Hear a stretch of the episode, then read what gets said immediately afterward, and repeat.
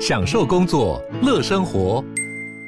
就算不在办公室，也能从容应对线上会议。HP Dragonfly 透过专业的 HP Presence 设计，内建降噪及会议快速键，搭配清晰的 Bang & Olufsen 音效，增强音讯及视讯功能。HP Dragonfly 顶级商务笔电，采用 Windows 11专业版，让您在会议中享有最佳的视觉和听觉品质。欢迎收听、收看今天的蓝轩时间啊，在今天的礼拜五的早上，我们今天呢是青春作伴的单元啊，所以呢有一个非常棒的来宾啊，待会为大家介绍。那在这个之前呢，我们刚才听到的这首歌是来自于呢我最近听到的一首啊，我觉得声音实在是好听到不得了啊。后来一查才知道说啊，原来呢呃真的是。他呃，在美国一九二二零一六年、二零一九年、二零二零年，他的专辑呢都得到了美国葛莱美的呢最佳的蓝调专辑奖哦。而且呢，一个歌手连续得三年，就会知道说呢，他真的是非常的才华洋溢啊。那他是用一个艺名了啊，他的艺名叫做 Fantastic Negrito 哦，就是梦幻的。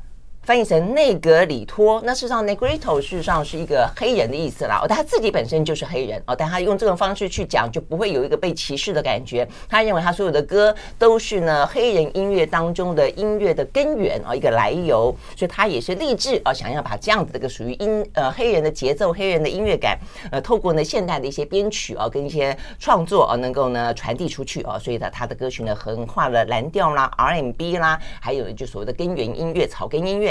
好，那这位呢？呃，Fantastic Negrito 啊，这首好听的歌曲啊，叫做《Lost in the Crowd》，希望呢大家会喜欢。好，那我们呢回到蓝轩时间的青春作伴，我们今天邀请到的来宾，我们刚刚算了一下啊，这个在。六年前，呃，六七年前曾经访问过他啊。那他呢是一位非常优秀的啊，这个在呃历任了呃很多的呃这个外商的一些银行都做了呃这个负责人，而且呢还分布在不同的机构啊，有这个东京的啦，有这个呃台湾的啦，哦，还有呢这个哪里纽约哦等等。那呃，七年前他出了一本叫做《荧光盔甲》啊，七年后他出了一本叫做《狐狸与狮子》啊，谈到的是跨国金融家给一流人的修炼智慧。我们现场邀请到的是吴君庞大哥，Hello，吴大哥，Hello，主持人你好，对，很开心啊，是转眼间呢过了七年，但是呢，呃，这个吴大哥也没什么变就是了。哦，谢谢你，你也没什么变，真的吗？好，谢谢谢谢。所以显然呢，这个呃退休的生活过得还蛮好的。好，所以我们聊一聊，就是嗯，其实我我觉得我看了你这个十三个故事，十三个故事很像人家那种什么呃什么天方夜谭呐啊，这个一零一个故事啊，这好像可以继续聊下去的感觉。就是其实故事呃比也不能讲不能比，就是说我就说很精彩，而且我觉得那个对于人的描述跟这一些过去的一些嗯、你的生活。的样态描述，我就更更洗练。然后呢，好多你里面讲到的人，我都觉得好像在眼前哦。嗯嗯嗯嗯，所以其实好，所以过去这些年你一直都专营在写小说吗？退休之后？没有没有，没有，我没那么厉害，我没那么厉害。我觉得，呃，过去几年我算是离开了一个朝九晚五的工作环境。嗯，那至于是不是退休呢？其实我还有做很多其他的工作。对，我记得那时候你跟我说退休，我我记得我问过你，会不会觉得很无聊？然后你就说试试看吧，看看呃一段时间。但是后来我看了你，就是因为这本书，我看了你过去这段时间经历，你有在工作啊？对啊，对啊，所以你有在工作。所以说，只是只是不是做一个朝九晚五的工作，但是我还有做很多的工作。嗯，那我这工作里面内容包括很多，我做很多的阅读，然后帮人家做一些咨询顾问，然后我还有做一些公司。呃，就是上市公司治理方面的这个董事会的运作啊，所以我觉得时间上来讲，我觉得我的时间我还感觉到比以前上班更不够用啊。因为以前上班反正你就是去了，然后到中午休息，然后下午怎么有开会啊，什么就是有一个制式的行程在走。可是现在一旦没有这个制式的行程之后呢，我发觉呢，我自己反而。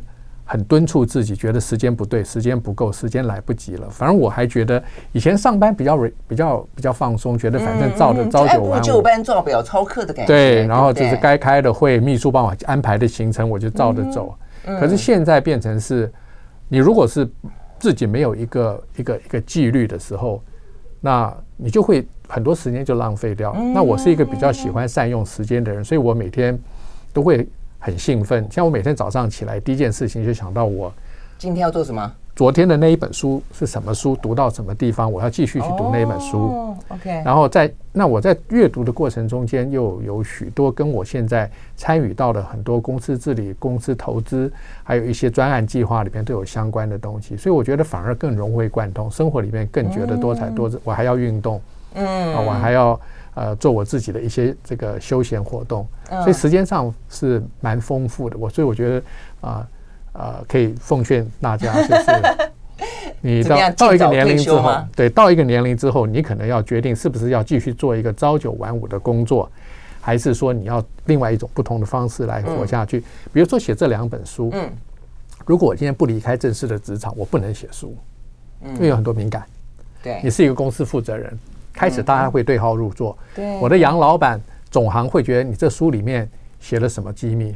然后我之前曾经试图过写书的时候，他们要我翻成英文给他们看，啊，就他们要监，他们要监控他的法尊，对他法尊的时候，他要监。其实可以了解嘛，今天一个政治人物，一个一个政务官，他不能随便写书，因为写书。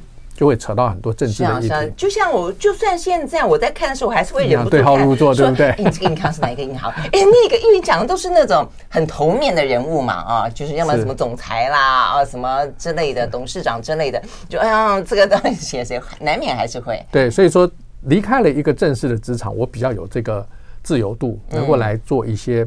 这种这种撰写小说或者小小故事的方式，所以我觉得这个回答你问题就是现在生活上来讲，觉得蛮自我要的生活。对，而且听起来更丰富就是了。但是我觉得这这是为什么我们决定把它放在青春作伴啊？因为我我我在我刚才跟吴大哥聊到说，一部分我们想聊聊就是所谓的退休生活跟人生不同的一个呃阶段吧啊，是什么样的感受？那再一个就是接下来就这本书里面其实提供了非常多年轻人，如果说你有兴趣在外商银行的话，我觉得这个里面有很多的应对进退啊，这个人际关系呃升迁啊，这个呃呃等等的一些潜规则，都都很可以去提供参考。但回过头来，我们就讲说，其实退休这件事情，像您这样子目前的状况，是因为你还有一部部分工作，对不对？所以其实如果说是纯然的没有工作的话，基本上应该应该会慌吧？会不会？嗯，要看要看。如果其实今天有的时候我会我会发觉我还要做一些工作的时候，我觉得是对我来讲还是有一点点的负担。我真的很全然希望我的每一天的二十四小时都能在我自己掌握的中间来活下去。那我觉得，嗯，我每天要花大量的时间阅读，嗯嗯，然后我要做多久啊？要要要读多久？我如果说从早上，可能我从九点开始坐下来，可能看到十二点，就三个小时。OK。然后我下午呢，做完我的运动之后呢，我可能再看一两个小时的书，然后就可能有五个小时的阅读。到晚上可能睡睡觉前，我再看一两个小时的书。所以我是一个一个很急迫的。我有一个这么多，你读书时间比我长好多啊！我是有算读书时间很长的。对对，那我是有一种急迫感，就是而且我是随时有空我就到呃网络上去查 Amazon，我是看的都是英文书啊。那我的原因不是崇洋媚外，而是我觉得现在中文的资讯，因为有这个手机之后是垂手可得，所以中文的资讯是非常丰富的。那我觉得还有我们不知道的资讯，一定要从。呃，不同的文字，然后用书本里面去取得，因为新闻、杂志、报章那就即时性的出来。嗯。那只有在书里面的时候呢，作者经过了多少年之后的筛选、爬书、整理之后，然后再有一段东西出来。那我觉得这个是比较不会是不要担心所谓的假新闻，不要担心所谓的很虚浮的东西。嗯，而且比较系统化，比较深入。对，所以我这看书那。我会从《华尔街日报》上面去找他的书评，然后我去订书。而且现在因为有了亚马逊之后，亚马逊之后，我觉得书买起来真的就是，然后我每天都会去追踪，说我订的书什么时候会到。然后我书架上还有多少？我大概一般来讲，我可能有一个执着，我一定要维持八本到十本还没有看的书，我才会安心，因为我很怕没有 书。你很怕被被时代淘汰掉？呃，就是我就觉得现在的知识是。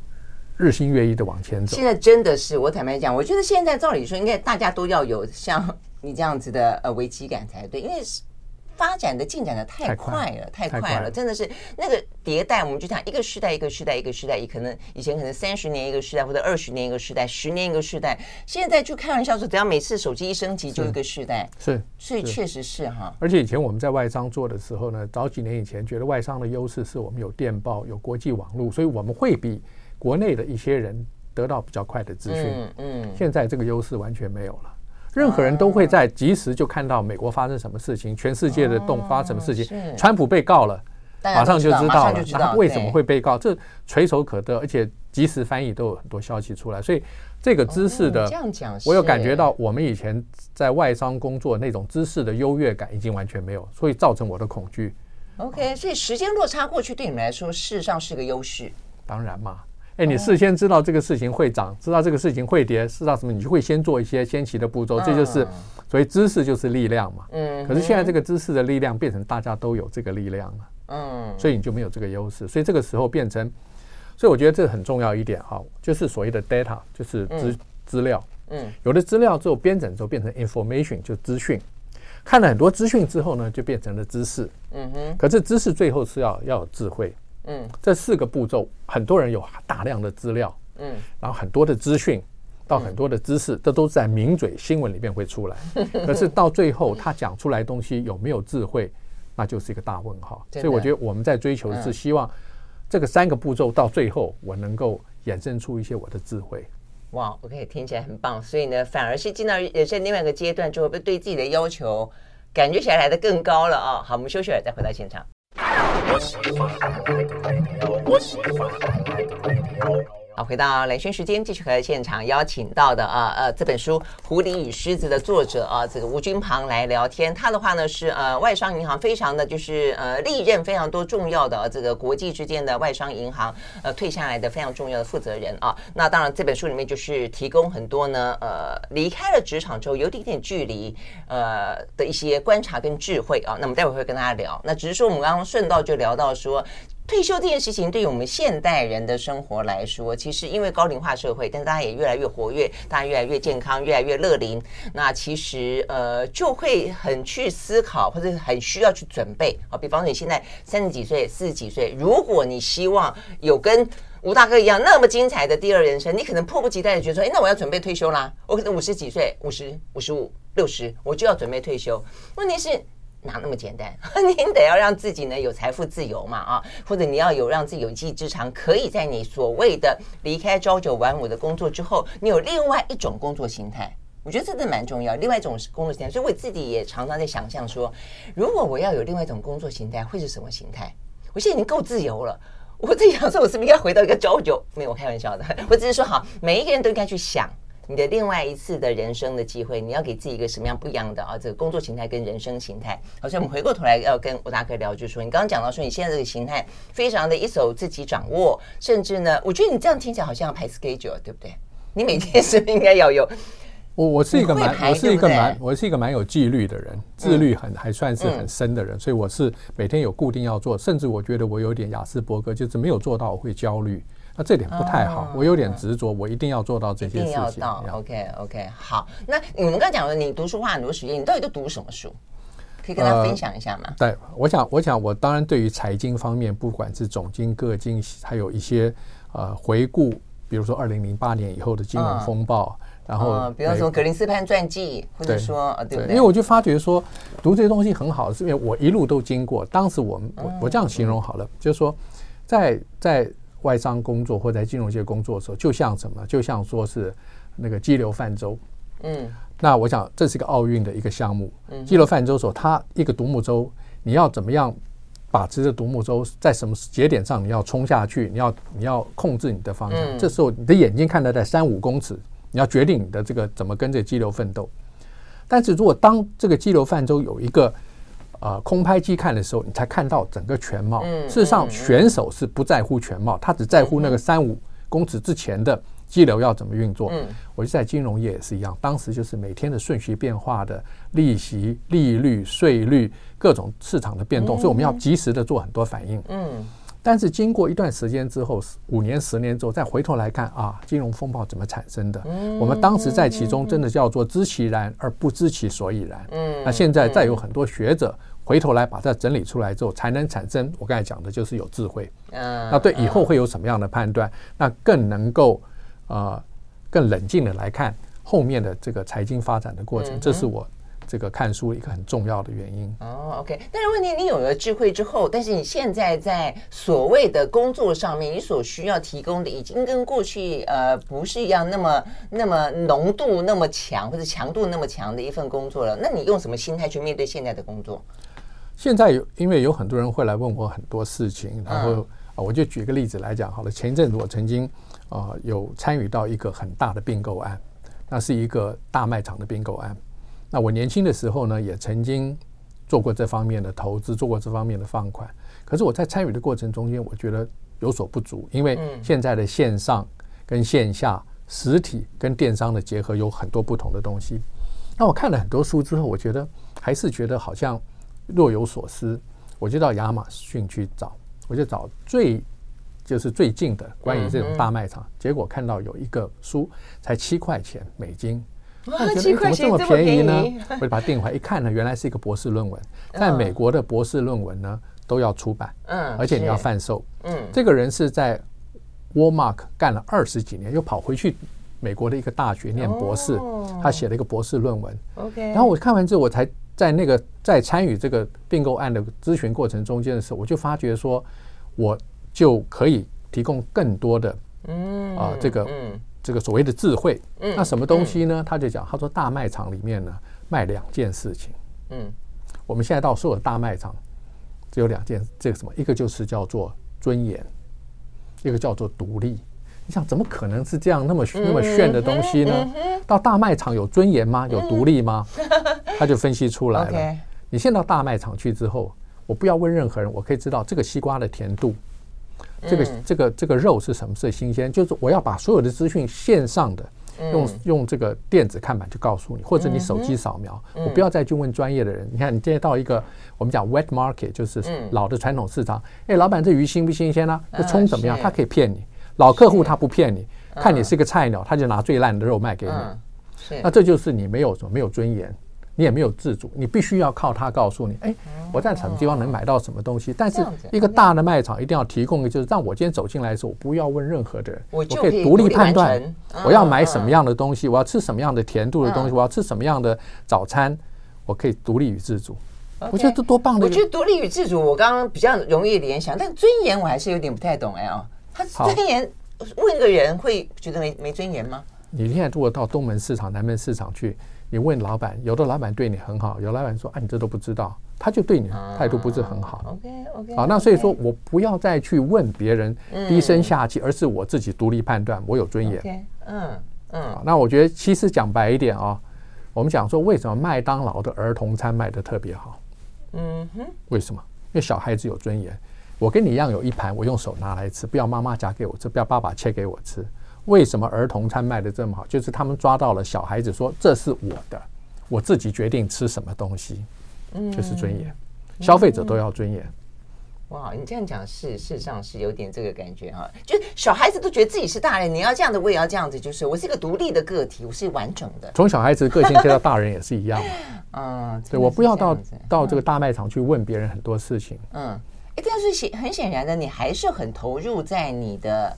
现在这一份可能只有一半的工作当中啊，只是你换个对心态，对对，但我觉得投入程度一样深，只是是不是松了一点？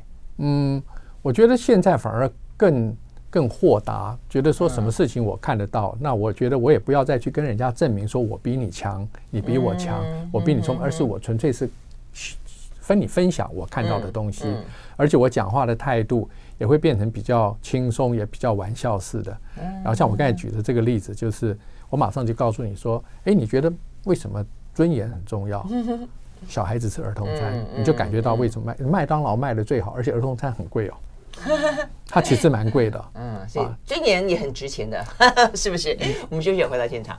I like 好，回到兰萱时间，继续和现场邀请到的啊，这个吴君庞，他是呢，在过去啊，这个整个的职涯的经历当中是非常多啊，这些跨国企业、跨国金融的呃这个负责人啊。那他最近写了一本书，叫做《狐狸与狮子》啊。那我们刚刚聊到这个进入到第二人生，你现在的心态跟你这样的规划，我的意思说每一天每一天是这样规划，但就一段时，我觉得就这一块就是生与死、临终前的这一块，你觉得你有什么不一样的？感受吗？因为我因为我看你呃，就是第一个，你有你又去很认真去学乐器，你也运动，就是你让自己的这一块人变得非常的丰富。然后另外你也用比较豁达的呃这个态度去面对，包括自己的身体一定会比较可能逐渐的呃虚弱吧啊，或者说自己的父母亲的生与死这一部分的课题，你觉得？我觉得这是一个很好的问题啊。嗯，那我们是我是都一直在做财经界，所以我们就拿数字来来做一个比喻啊。嗯嗯，你这个蛋糕可以吃吃一半。嗯哼，啊，这个蛋糕全是你的。嗯，这个蛋糕你只能有三分之一。如果这个三个同样的解释的时候，嗯哼，就蛋糕全是我的棒啊。嗯，我有一半也不错，但蛋糕只有三分之一的时候，你有什么感觉？就觉得嗯少了好多啊。那我觉得现在来讲，我们一个人活到百岁的不多，嗯，但活到九十岁了不起了，是是。所以六十到九十岁只有人生的三分之一了，你只剩下三分之一了。那如果说你一个五十岁的人，你活到七十岁的时候，你人生还不到三分之一。那你想想看，什么东西你会觉得说，哎呀，已经这么少？当你听到蛋糕只有三分之一的时候，你会慌。嗯，那你人生也三分之一的时候，你难道不慌吗？会慌啊。所以，因为这样，所以我觉得看人生的时候，我就觉得，从六十岁以后，不管你做什么东西，当然，如果你还在职场上做，还是做的很风光，还是很喜欢，就继续做下去。但是你要知道，你只剩下三分之一了。那这个三分之一，你说我要做到最后一天，我要在办公室做到最后一天，垂死在办公桌上，棒，这是你的人生。沙场。对，这是你的人生。那如果你说我不要了，我现在要过一个比较我自己可以规划的生活，那你只有三分之一。所以六十岁以后。但我想你活到百岁，lucky you。嗯。但是活到九十岁，你还能够活跳跳，lucky you。嗯。那你只有三分之一了。嗯。那这个时候你要怎么善用你这个三分之一的人生的时间？这就是我现在在过的生活。我就把这个先界定好之后，其实就很豁然，就知道说我的呃长辈，我们看到他们逐渐的衰老，看到他们对生活的方式，对自己的料理，那我觉得啊、呃，这样讲好了。啊，你朝九晚五的工作，你一定是早上起来你很慌张，你的你的排便的秩序被打乱了，然后你喝的水可能喝的不够，你怕上上课或者上班的时候要上厕所，然后呢，中午呢你要跟同事应酬，晚上可能要应酬，都吃的是你不应该吃的东西，所以你都在消耗你的生命。但是如果你一旦不要在这个格局里面的时候，早上起来很舒服，吃一个很好的早餐。然后好好的看书，中午吃一个很简单的午餐，非常健康的午餐。晚上如果说够饱了之后，就不要再吃了，变成过午不食。你没有那些应酬了，生活变得很健康。然后你固定啊，我就跟你讲一件事情，我现在每天基本上原则上保保持走一个小时的路。OK，用走的，所以你的运动就是走路。除了走路之外，还有别的运动。但我有一个很重要就是走路。但我后来就发觉说，哎。如果我在上班的时候，我一个小时坐在那边开会，多么的不健康。所以你看，回过头去看自己，就发现哇，这个上半辈子怎么怎怎么过来的哈？对对，所以我觉得，那我觉得我的身体各方面在衰老，但是呢，我觉得我活得比以前更健康，因为我固定的生活的方式，固定的步调，然后然后我睡眠睡得很好，因为我现在可以睡到自然醒。对呀、啊，好幸福！我刚才听你讲说，你早上九点起床，而且想你有弄闹钟吗？没有，因为我是我是大概每天都固定的时间，可能就大概七点钟就醒了。嗯、那我会做这个伸展操跟柔软操，嗯、然后我一直就是让自己非常舒服之后，然后开始吃早饭，九点钟坐下来，嗯、那两个小时时间把这个这个早上的仪式做完，那这就我觉得这就是一个奢侈。没错，没错，这就是一个奢侈。通常周末假期我会这样吃早餐，我也觉得哇，这好像给自己一个犒赏，是非常非常幸福的感觉。光光是烤个面包，涂个奶油，你就觉得很幸福。那煮杯咖啡，是是，嗯，所以其实我真的觉得有点，现在大家在面对所谓的高龄社会，那是一个社会性的议题或者一个产业化的话题。但回到个人，我真的觉得有点像一个觉醒运动。嗯，所以你要去对人生、对生命、对自己来到这一趟，就要有个觉醒，就是你到底上半辈子在做什么，接下来你要做什么。当你蛋糕三分之一的时候，你要做什么？对不对？二分之一的时候要做什么？二分之一的时候可以再多吃一口啦，三分之一的时候就要慢慢吃了，是不是这个意思？你抓到这个重点了。对啊，剩下三分之一你就知道蛋糕不能随便大口吃了，因为这是很珍惜的。嗯、我看你你还提到一个很重要的关键，就是呢，我觉得我们的上一辈，我们现在看到很多长辈都活到八九十岁，甚至百岁，嗯、那我们看到了。那我们看到我们上一辈的人，他们没有看到，因为那时候的中国人的年龄是没有活这么久，嗯，所以你会发现他们在最后的生活上是失据的，是失调的，是，是荒腔走板的，嗯，啊，然后呢，身体不知道怎么样，对儿女有很多的这个要求，但也有很多对儿女很好，无处就无无私的奉献，嗯，可是这不见得是好的事情，对对对对，所以我们在这里面呢，我们这一辈的人呢，有幸看到，哎。这个这个医学的进步、健康的进步、医疗体系的进步，让很多的人，我们的长辈身边的人会活得比较久。嗯，那从他们身上，我们学到了什么东西？是。那我看到很多的报章、媒体、杂志，最后的这个临终的照顾，最后的这个 say goodbye，很多的东西。嗯，那这都是我们学习的过程。那我想，这个就是在每一个人，不管你现在四十岁、五十岁、六十岁、七十岁，终究要面对这个事情，就是说，你最后这个。二分之一、三分之一、四分之一，你要怎么来过？你要说我就是要做到最后一刻，我在工作上鞠躬尽瘁，那是你的选择。嗯，那每个人不，我没有讲对错，对每个人的选择，但就自己要清楚，这个要想过，就是我也我也觉得，我我老觉得父母亲像一面镜子，就让我们看到了，就让我们看到了，呃，接下来我们可能未来的自己。然后我一直觉得很遗憾，他们没有机会做好太多的准备。嗯，所以呢，对我们来说，如果我们我们那么的在乎他们在眼前引领我们走的这一段的话，我们会很对不起父母亲，对不对？对，我觉得结论太好了。嗯，我们休息了再回来。I like 103, I like radio 好，回到蓝轩时间，继续和今天现场邀请到了青春作伴的人物哦，他是吴君庞，是我们刚刚讲到了这个历任非常多的一些呢国际的金融机构啊。那现在呢有更棒的一个呢更丰富的，而且更有智慧的啊这个第二人生。那我们要讲这本书啊，这本书很好玩，《狐狸与狮子》啊。你刚刚讲到说呢，呃，现在退休之后就可以不用啊有什么应酬啊，或者说可以好好的简简单单的啊这个料理自己的呃一天。我看你这本书，一个一开始就有个很大的疑问。你不太应酬，对，所以你已经算很少应酬了。但是怎么敢不要应酬啊？尤其是呃外商公司，那我们也知道老外啊，不管是老外，还包括你的大中华区在日本，其实都会难免要有应酬的。所以我觉得这本书啊，其实蛮有意思，就是说，呃，我大概就你你就是观察了一些外商银行当中的人际关系、升迁的状况，跟他们经营的手法等等等，但也描述了很多的一些工作的文化。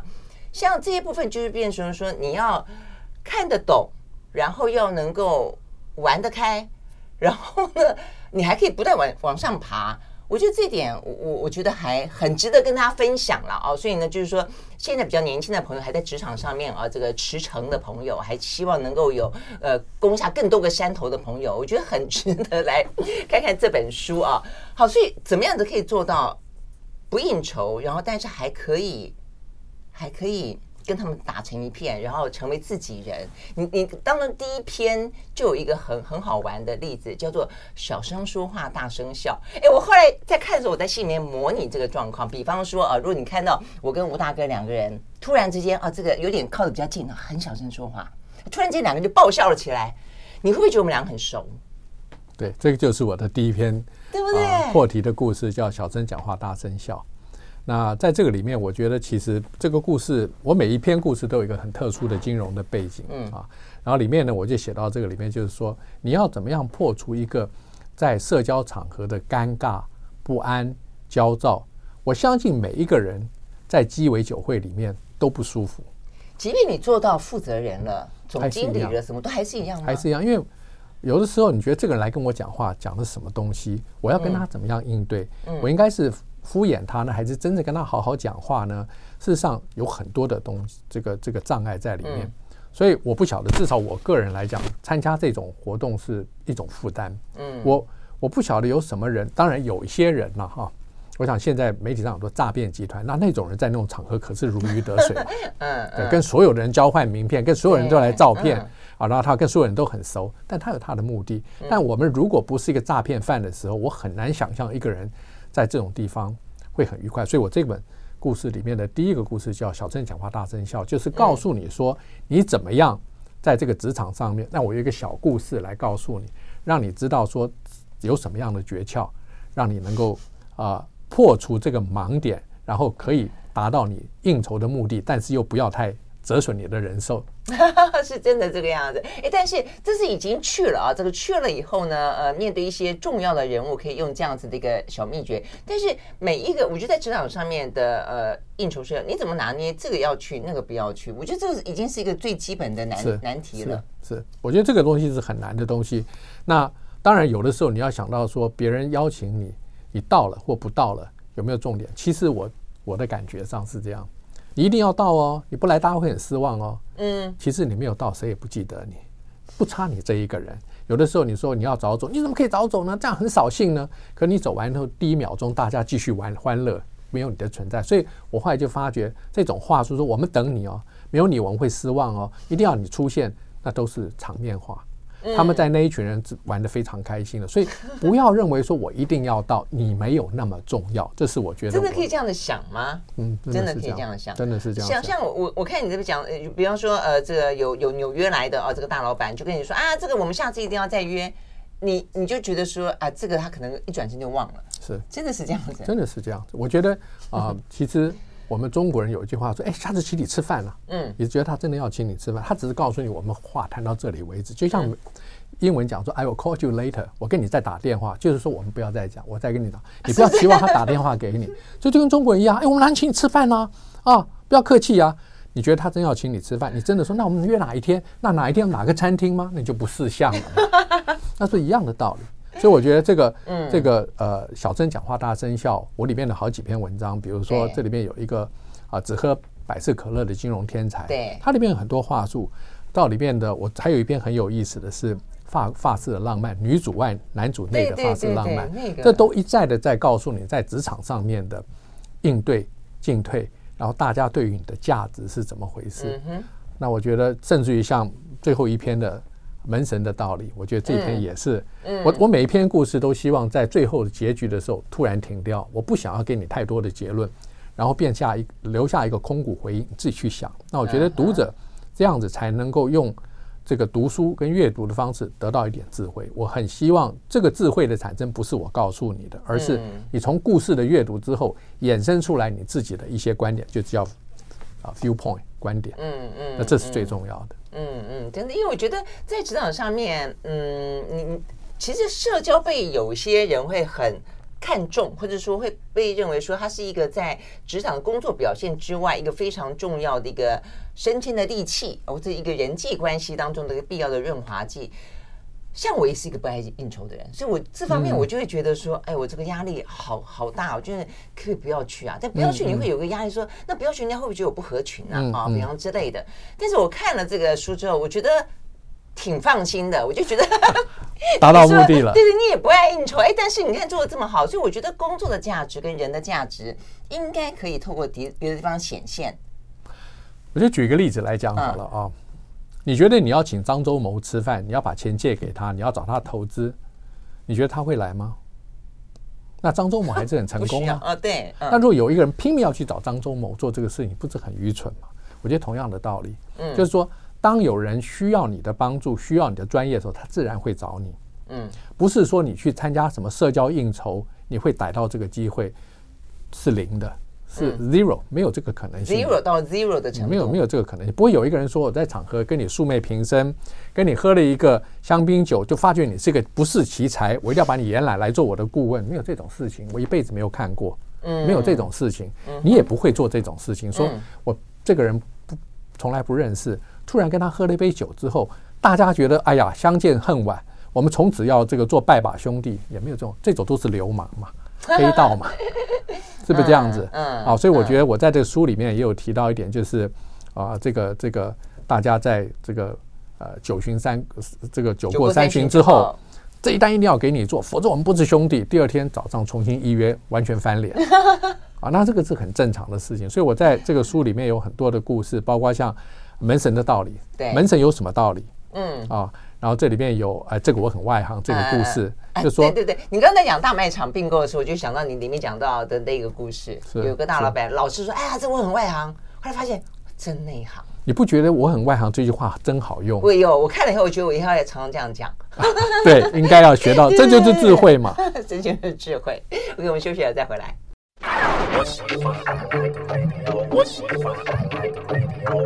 好，回到兰萱时间，继续和现场邀请到的《狐狸与狮子》的作者啊，这个吴君庞来聊天哦。那么聊到的话，就是有一些在职场上面的，等于是真的是你的，这也是另外一种智慧啊。我们刚刚讲前半段是一个人生智慧，现在这个是面对职场这么的讯息多变，这么的一个权力游戏的角逐场，你你怎么样子去抓到呃这个中间的一些精髓跟所谓的眉眉嘎嘎，然后呢又能够达到你想要达到的目标，然后又不折损自己。我觉得这点很重要啊，就是你不折损这点很重要。那里头的话，我就看到这个吴大哥就是描述了非常多的人。你刚刚我们刚刚讲了从这个社交角度去看他了啊，那一些人际关系，但有些是一个领导统御，或者说一些你怎么样的在这个呃输赢之间，你要拿到单，你要干嘛？你那描述了好几个，比方什么有一个纽约神人啊，有一个呃，对对，还有一个有一个，还有有有两篇文章，一个是触动那根敏感的神经，是有一篇叫做“你有慢跑的习惯吗？”他说：“这跟慢跑有什么关系？里面就真的很好玩，而且你在描述人的时候啊，我发现你你对描述人看了以后，我刚刚一开始就说有点呃很生动啊。中间比方说你说那个只爱喝百事可乐的金融天才，那就很好玩。他怎么老是只爱喝百百事可乐？还有一个就是给你那个建议要小声说话、大声笑那个，你形容他是一个女版的兵马俑，我觉得你也够毒了，就是听起来很好笑。然后还有一个应该是。”应该是触动那根敏感神经的那个纽约神人。你说他的手指像胡萝卜一样，是不是？是。我觉得你去想象一个人人的手指像胡萝卜，应该肥肥胖胖的，其貌不扬吧？啊，所以你会觉得，哎，这些都是一些观察啦，哦，这很很好玩，很好玩。对，我想在这个故事里面，我觉得要让吸引读者的话，因为我们都是讲的人，那人里面你一定要把这个人的角色要塑造出来。对对对。那我们在职场上。其实每天碰到都是不同的人，嗯，那你要怎么去观察这个人？从这个人的形象、外貌、言谈举止，你去观察这个人，有很多样貌在里面，他也传达了很多的讯息，嗯，好，那所以我觉得我在这个呃写这个这么多故事里面的时候，为什么我刻意的会留下一些重要的篇幅去叙述这个人？因为这个人到最后跟这个故事都是有关系的，对对。比如说里面讲到触动那个美感的神经，这一个非常计量。非常统计数学，呃，交易模组的一个一个数量的人，嗯、那我们想象中这个人可能是爱因斯坦啊，可能是一个很很清秀的人，事实上他是像一个屠夫一样的一个胖子啊。